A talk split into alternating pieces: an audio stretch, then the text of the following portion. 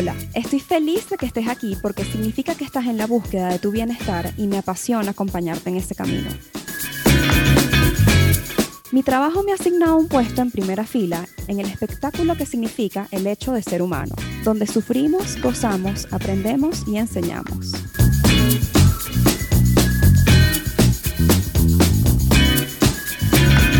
Es un espacio dedicado a normalizar la salud mental, donde converso aquellas cosas que yo también en algún momento he necesitado escuchar.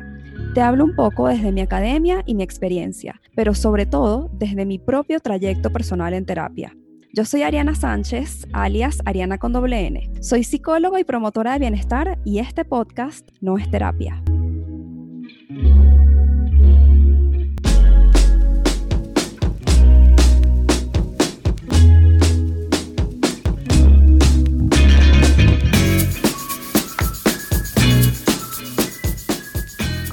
Una terapeuta. Bueno, la semana pasada no hubo episodio. No sé si te diste cuenta cuando le expliqué a Jorge, el productor de este podcast, sobre los motivos por los cuales simplemente no podía grabar la semana pasada, me dijo, oye, ¿por qué no grabamos un episodio sobre esto? Esta conversación que tú estás teniendo probablemente le pueda venir bien a otras personas escucharla. Entonces, la verdad es que me pareció buena idea porque se alinea con mi estilo y mi deseo de hacerte saber que yo, ante todo, soy humana y siento emociones negativas y entro en pálidas y que cuando escucho y acompaño a otras personas en sus propias pálidas, lo hago desde la empatía, pero sobre todo desde vivirlo yo también en carne propia. Entonces, bueno, estoy un poquito nerviosa, honestamente, con este episodio porque es el que menos es estructurado ni planificado y además es de repente en el que más me voy a tener que abrir hasta ahora de todos los que he grabado antes. Entonces, bueno, de eso se va a tratar un poco esta conversación honesta. Voy a contarte, más allá de que a mí también me, me pasan cosas, por las que sufro, ¿no? Porque el título de licenciado en psicología no viene con la vida resuelta. Importante primero entender eso. Porque, bueno, me he dado cuenta de que hay personas que lo asumen. O sea, de repente gente que me dice, oye, y uno que pensaría que tú, que, que, tienes más herramientas que los demás, este, pensaría que, bueno, que de repente no te, no te estaba pasando esto. Y claro que sí, uno es humano igual y a uno le pasan un montón de cosas. Y, la experticia el valor no está en que no te pasen, en, que, en que uno no sufra, sino en más bien el cómo sales de allí y cómo te acompañas en tu propio proceso, ¿no? Cómo te tratas a, ti en ese proceso de malestar. Entonces, a pesar de que esto no es una sesión de terapia como tal y que esto en general no es terapia, la verdad es que yo creo que yo hago un poquito de terapia me lo hago a mí misma por acá, un poco de terapia. Entonces, bueno, de repente espero que también esto pueda ayudar a alguien, ¿no? Creo que esa sería la segunda finalidad, pero la primera, sin duda, yo me di cuenta recientemente que la primera finalidad de este espacio es que yo me hago aquí un poco de terapia a mí. Y además yo tengo la necesidad como de hablar y de comunicar porque pienso que de repente, este, bueno, son ideas que, que ayudan a, a cambiar un poco el estigma sobre el tema de la salud mental y a normalizarla, que es al final lo que yo siento que es mi propósito en esta vida, hablando un poco sobre el Ikigai, que espero que hayas escuchado el episodio que se llama así, Ikigai, y si no, te invito a que vayas un episodio atrás y lo escuches, es de verdad súper interesante esa filosofía. Entonces, bueno, más allá de que vengo aquí a desahogarme sobre, sobre lo que me pasa, vengo a contarte cómo lo manejo. Porque una pregunta que yo recibo con frecuencia es, Ariana, ¿cómo haces tú para, para manejar el malestar de otros cuando tú te sientes mal? Porque la realidad es que la gente a terapia no viene a contarte lo bien que estás, ¿no? O sea, viene a contarte su malestar.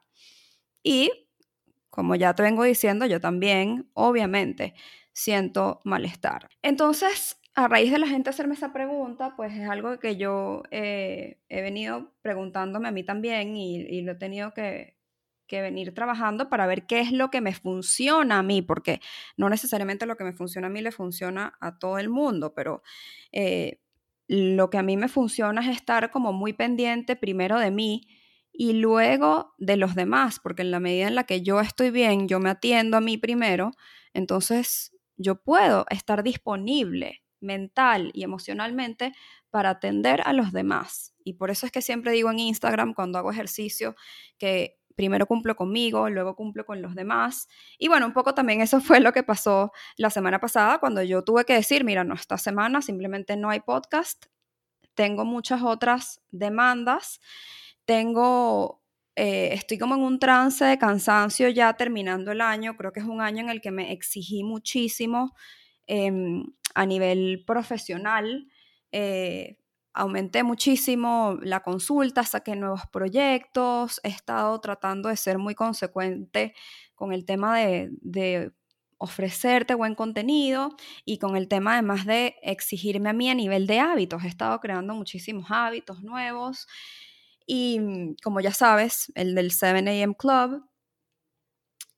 Y bueno, eh, eh, me he estado exigiendo mucho, ¿no? Y además he estado, ya llevo un tiempo en todo un trip de crecimiento personal. Em, porque bueno, con paréntesis acá, mucha gente a mí me escribe por Instagram, wow, Ariana, me encanta tu vibra, me sintonizo mucho con tu mensaje y a mí me encanta leer eso porque honestamente no siempre ha sido así. Si tú me escuchas y, y te gusta mi vibra, así como, como me lo dicen a veces, este, quiero que sepas que esta no siempre ha sido mi vibra, sino que yo he trabajado mucho, mucho, mucho, mucho por ella. Entonces, este, por supuesto, este año no ha sido la excepción, creo que ha sido el año de más exigencia que me he puesto yo en mí misma. Y entonces he estado siempre como escogiendo la opción incómoda, porque sé que en la opción incómoda es en donde voy a crecer, pero claro, es la más cansona, ¿no? Entonces, ah, bueno, pararme más temprano es lo incómodo, pero es en donde crezco, es en donde gano más tiempo para hacer mis cosas. Este, tomar eh, más trabajo, bueno, voy a estar más cansada, pero es en donde aprendo más, en donde aporto más. Hacer este podcast que no, estaba, no lo estaba esperando, bueno, sí, me puedo haber quedado en la comodidad de, de haber dejado pasar la oportunidad y decidí incomodarme y hacerlo porque sabía que era la opción de crecimiento para mí. Entonces, bueno, el punto es que se me fue la idea de lo que te estaba contando antes, pero tengo mucho cansancio acumulado ahorita ya a final de año. Tengo además más o menos tres semanas, un mes durmiendo mal y yo me estoy topando con la situación recientemente de que ahora para mí descansar o no, no descansar o no dormir suficiente, dígase las ocho horas completas que necesita un adulto, me está cayendo fatal.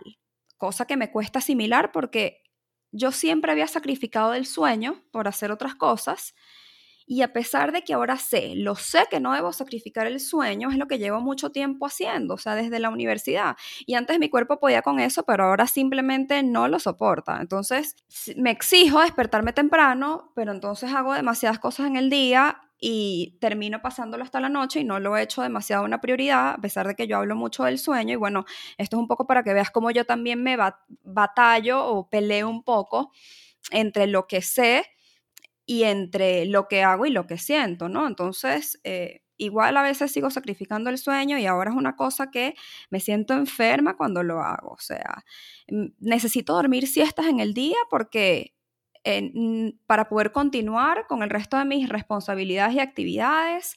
Y si no estoy suficientemente descansada, se me exacerba la alergia y la inflamación abdominal, o sea, el cuerpo lo habla, pues en fin. Y adicionalmente, como te comenté, pues también tengo muchas demandas de trabajo, de compromisos que hago, eh, de mi familia. Acaba de llegar mi hermana. Eh, de, de, de, visita, pasar las navidades, eso me emociona demasiado. Ella es básicamente mi, una de mis personas favoritas y pues entonces estaba dedicándole tiempo un poco a la familia. Y como te decía, mi trabajo es muy exigente, ¿no? A pesar de que realmente estoy sentada o, parada escuchando, escuchando más que todo, eso me demanda mucho, mucho, mucho a mí a nivel mental y emocional. A nivel mental porque tengo que prestar mucha atención al discurso, a la historia, eh, tener memoria de los sucesos que pasaron antes, hacer posibles conexiones, posibles teorías sobre lo que está por detrás de lo que dice la persona, este, pensar mucho, muy estratégicamente sobre cómo hacer las intervenciones que yo hago, que no son todas 100% planificadas, pero definitivamente una sesión de terapia no es lo mismo que una conversación de amigos. Así que yo, como tu terapeuta, no te puedo hablar a ti como le hablo a mis amigos simplemente no es lo mismo. Entonces hay que estar allí como muy atento, muy pilas mentalmente. Y a nivel emocional también me exige porque escuchar el sufrimiento del otro es difícil. El otro viene a descargar en terapia lo que le pasa y muchas veces esas cosas son difíciles de escuchar. O incluso me pueden tocar algo a mí eh, que sea similar a lo que le pasa a la otra persona y por eso es que es tan importante que un terapeuta vaya también a su propio análisis para canalizar ese tipo de situaciones. Entonces, em, hay que, hay, que estar, tenemos que estar muy pendientes de eso y como ves, es, es mental y emocional la exigencia. Hay que tener una especie de balance muy bien calibrado entre que a un terapeuta le importe lo suficiente lo que le pasa al otro como para quererlo ayudar, junto con ese no dejarse arropar completamente por lo que le pasa al otro, porque si me sumerjo allí en su problema, no lo puedo ayudar. La gente me dice, no, ¿cómo haces para escuchar esas cosas? Yo me pondría a llorar. Y lo que yo contesto es, si me pongo a llorar, no te ayudo no te ayudo con eso. O sea, si me pongo a, llorar con la persona en una sesión, no lo estoy ayudando. Ojo, no me malinterpretes. Amo, amo mi trabajo. Me reconforta muchísimo. Este, la verdad es que me siento muy, muy, muy afortunada de hacer lo que amo y al mismo tiempo es agotador y me exige y para yo poder mantenerme bien en lo que estoy haciendo, porque me gusta hacer muy bien mi trabajo, tengo que atenderme yo a mí primero y estoy segura de que esto te pasa a ti también. Entonces, bueno, creo que tuve una especie de pequeño burnout, este, no un burnout como tal, pero oye, sí un, trance de cansancio. Em, procuré hacer un pequeño reset, me, fui a, a la playa. Lo que pasa es que igual no es suficiente descansar solo un fin de semana, cuando ya tienes como mucho agotamiento encima, necesitas más de un fin de semana. Pero bueno, hacer este tipo de escapes, ojo, no tiene que ser la playa, tu reset. Yo porque particularmente este fin de semana tuve la oportunidad de hacerlo, pero puede ser simplemente un fin de semana de descanso, de que hagas lo que te gusta. Lo que pasa es que hay momentos en los que la realidad es que necesitas más de un fin de semana. Entonces, yo creo que ya mi, mi cuerpo me está pidiendo unas vacaciones, de todas maneras, tengo que trabajar dos semanas más, quiero hacerlo, además, eh, a mí nadie me ha obligado, yo tomé la decisión y quiero hacerlo de buen humor y con buena actitud. Lo que pasa es que cuando te sientes mal, es difícil tener buena actitud. Entonces, ¿qué, ¿qué se puede hacer en ese momento para tratar de cambiar el mood a uno más positivo y que puedas disfrutar? Porque total, si ya, si ya tienes que hacerlo, yo estoy segura que tú estás de acuerdo conmigo con que es preferible hacerlo de buen humor, con buena actitud, porque se hace mucho más disfrutable. No sé si esa palabra existe. El punto es que como, bueno, hay que fluir, hay que fluir con las emociones. Si llega cansancio, si llega tristeza, si llega confusión, si llega miedo, este, si llega negación, hay que fluir con eso, hay que sentir esa, esa emoción aunque sea incómoda, porque sé que la razón por la que la bloqueamos es porque nos sentimos incómodos dándole la cara, pero esa emoción está viniendo a traerte un mensaje para que tú lo atiendas y lo recibas. Y solo dándole el espacio, abriéndole la puerta a esa emoción, recibiendo su mensaje, asimilándolo, solo así es que luego puedes cambiar el mood. Para pasar la página de algo, de un libro, primero tienes que leer esa página. si la pasas a la fuerza, te vas a perder en lo que está pasando en la historia. Entonces, obviamente no te quieres perder a ti en ese camino o sentirte incoherente con lo que estás haciendo, que es mucho lo que nos pasa. Claro, esto requiere mucha conversación con uno mismo y tú eres la persona con la que más hablas. Tú mismo eres la persona con la que, con la que más conversas. La mayor cantidad de conversaciones todo el tiempo las tienes contigo, en tu cabeza. Entonces, esa es tu conversación más importante, la que tienes contigo en tu cabeza. Cuando estás pasando por momentos de malestar, es cuando más amable hay que ser uno con uno mismo. Y hay que darse el permiso de sentirse mal. Eso es lo que yo he estado haciendo, dándome el permiso de sentirme mal y no hacer de eso algo peor, porque tendemos a hacerlo peor. Y aquí te voy a hablar de las metaemociones. No sé si has escuchado esa palabra, metaemoción, pero es básicamente la emoción que se genera en respuesta a otra emoción generalmente negativa. O sea, te pones triste y te deprimes porque te pusiste triste. Te amargaste y te pones bravo porque te estás amargado. Te pusiste bravo y entonces te molestas porque te pusiste bravo. ¿Me sigues? Yo creo que sí. Yo creo que sí me sigues porque seguramente te ha pasado. Y como te comenté, normalmente pasa con emociones negativas. Hay numerosos estudios de cómo las metaemociones están altamente relacionadas con trastornos de ansiedad y de depresión porque eh, es como hacer una emoción difícil o mala, doblemente peor. Entonces hay que estar como muy atento a atender esas metaemociones que normalmente suelen surgir si no dejamos que la emoción principal fluya.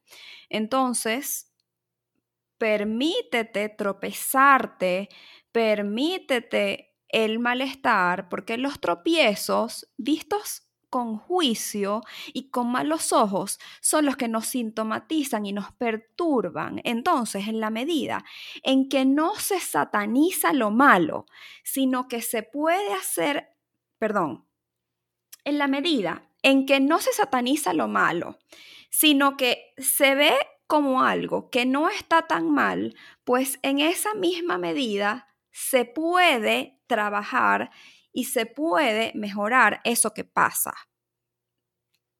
Piénsalo así.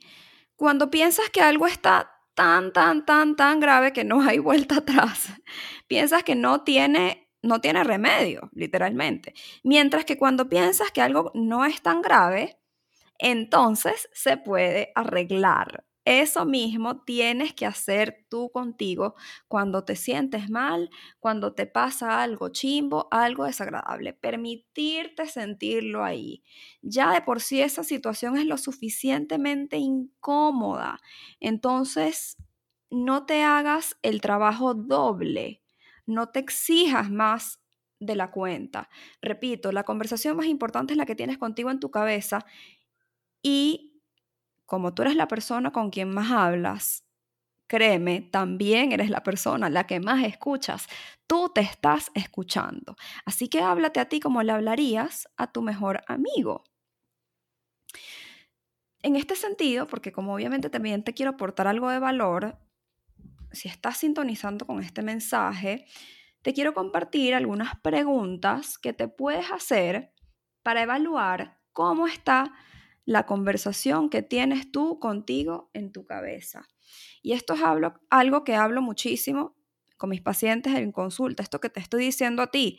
Eh, permítete sentirte mal, permítete transitar ese camino incómodo del malestar y no lo hagas algo peor o algo más difícil. Entonces, ¿cómo hacemos eso? Porque puede sonar difícil. Pues te hago unas preguntas, no para juzgarte, sino para invitarte a la reflexión profunda sobre cómo tú te comunicas contigo. Entonces, te pregunto, ¿cómo te hablas cuando te enfrentas a un fracaso? ¿Te das un discurso hiriente y humillante o te autocastigas? Porque eso es lo que normalmente tendemos a hacer. Eso es lo más frecuente. O de repente otra cosa frecuente es que por el contrario no admitas tu responsabilidad lo que te está pasando y culpes a otros. Bien, Recuerda que tú eres responsable de lo que te pasa y solo en esa medida en la que tú te asumas como el responsable, puedes cambiar eso que te pasa. Puedes irte, moverte a un lugar mejor. Por otro lado, ¿cómo te hablas cuando estás triste? ¿Te descalificas por sentirte mal? ¿Te rechazas y no validas cómo te sientes? ¿O tratas de ser amable contigo? ¿Tratas de consolarte a ti mismo y darte un tiempo y un espacio?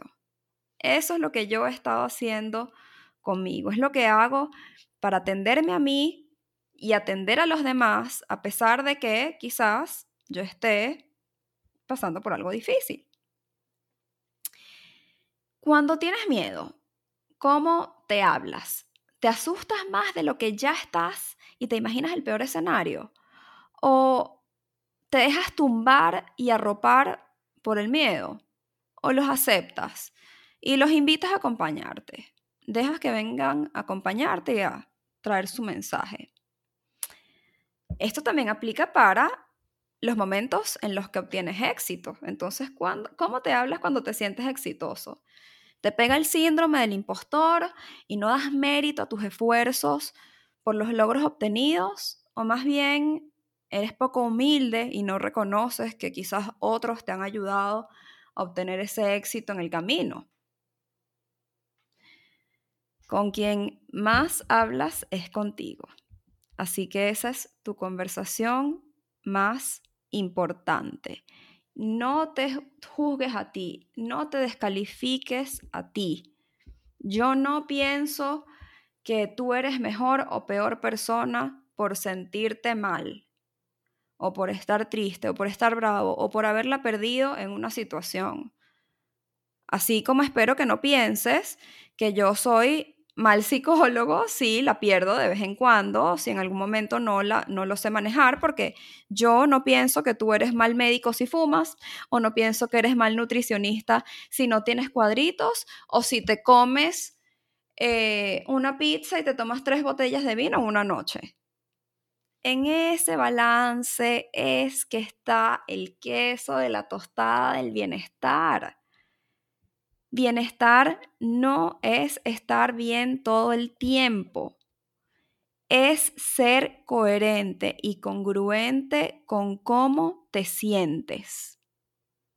Si no te sientes bien, no tiene ningún tipo de sentido de que actúes como si lo estuvieras, de que bloquees esa emoción que te molesta. Lo que tiene sentido es que te comportes acorde, fluyas con eso para luego salir de allí. Es como un duelo. El duelo tiene que sentirse, tiene que correr sus etapas para salir de allí, porque la única manera de salir de un túnel es atravesándolo. Entonces lo mismo aplica para la filosofía del bienestar, para la búsqueda de ese bienestar. No nos sentimos igual todos los días. Entonces, para contestar otra vez la pregunta de qué hago yo en estos momentos, te, voy a contar una anécdota. Eh, es de, hace algunos meses, pero estábamos en pandemia. Bueno, es que tenemos todo el año en pandemia, pero estaba yo en una oportunidad en mi casa y de repente me entró una pálida y empecé a llorar por algo que me había pasado y tenía consulta en 10 minutos. Y yo trataba, trataba, trataba de dejar de llorar y no podía, lloraba desesperadamente, agarraba hielo, me lo ponía en los ojos, me lavaba la cara, me decía, Ariana, ya, ya, ya, tienes que trabajar, tienes que trabajar, deja de llorar, tienes que trabajar. Después llora si quieres, pero ahorita no, ahorita no. Y yo diciéndome esas cosas, nada que dejaba de llorar. Claro, me di cuenta de que me estaba negando a mí misma mi propia emoción, no me estaba dando permiso, no me estaba validando a mí misma. Entonces, me miré en el espejo y me dije, Ariana, sé que te duele mucho lo que te está pasando y sé que además es difícil para ti ponerlo en palabras y lidiar con lo que sientes. Quiero que sepas que te acompaño, Solo de esa manera, solo cuando me dije esas palabras, viéndome a los ojos en el espejo, es que puedo dejar de llorar. Y fue perfecto, no pasó nada, se me desinflamaron los ojos, em, me lavé la cara y pude seguir trabajando perfecto. Incluso recuerdo que las sesiones de esa tarde fueron súper, súper, súper productivas, súper enriquecedoras. A mí me encanta ver cuando mis pacientes y las personas con las que trabajo como que logran profundizar y llegar a un nivel más avanzado en su proceso de terapia y de crecimiento personal. Y ese fue uno de esos días. Todas las sesiones de esa tarde fueron súper enriquecedoras y yo misma me sentí súper bien y pude seguir trabajando a pesar de que un rato antes me estaba sintiendo mal. Solo hacía falta que yo validara mi malestar, me dejara estar allí y me dijera que me estaba acompañándote, que me estaba acompañando. Disculpa, porque al final tú mismo te haces compañía. Y si tú sabes disfrutar tu propia compañía, no te vas a sentir solo o es más difícil que te sientas solo. Entonces, quiero que sepas que tú también cuentas contigo, que si no lo sabes, pues es momento de que lo empieces a creer y empiezas a hacer los ajustes en la conversación que tienes contigo en tu cabeza. Cuando te está yendo bien, pero sobre todo, sobre todo, sobre todo, cuando te sientes un poco mal. No importa lo que te está pasando. Más allá de el, el, evento, el suceso, el acontecimiento, más allá de eso, lo realmente importante es cómo lo asumes y qué haces con eso. No importa tanto lo que te pasa, importa más cómo tú lo manejas y cómo tú te tratas a ti mismo en tu camino. Entonces, bueno, esas fueron mis confesiones el día de hoy. Eh, espero que, que, escuches y recibas estas palabras desde el amor, porque es de desde donde yo te las comparto. Y deseo que puedas recordar algo de estas palabras la próxima vez que te sientas un poco mal. Te aseguro que si te das chance de sentir y de estar y de expresar, después te vas a sentir muchísimo, muchísimo mejor. Una vez que logras atravesar ese túnel, te vas a sentir muchísimo mejor. Entonces, si esta es una conversación que te gustaría regalarle a alguna otra persona, envíasela y eh, pues espero que la próxima vez nos veamos en el próximo jueves. Te invito a em, suscribirte a mi canal y si tienes algún comentario sobre lo que te pareció eh, esta conversación, me encantará saberlo por arroba ariana con doble N. Nos vemos el próximo jueves de nuestra terapia. Bye bye.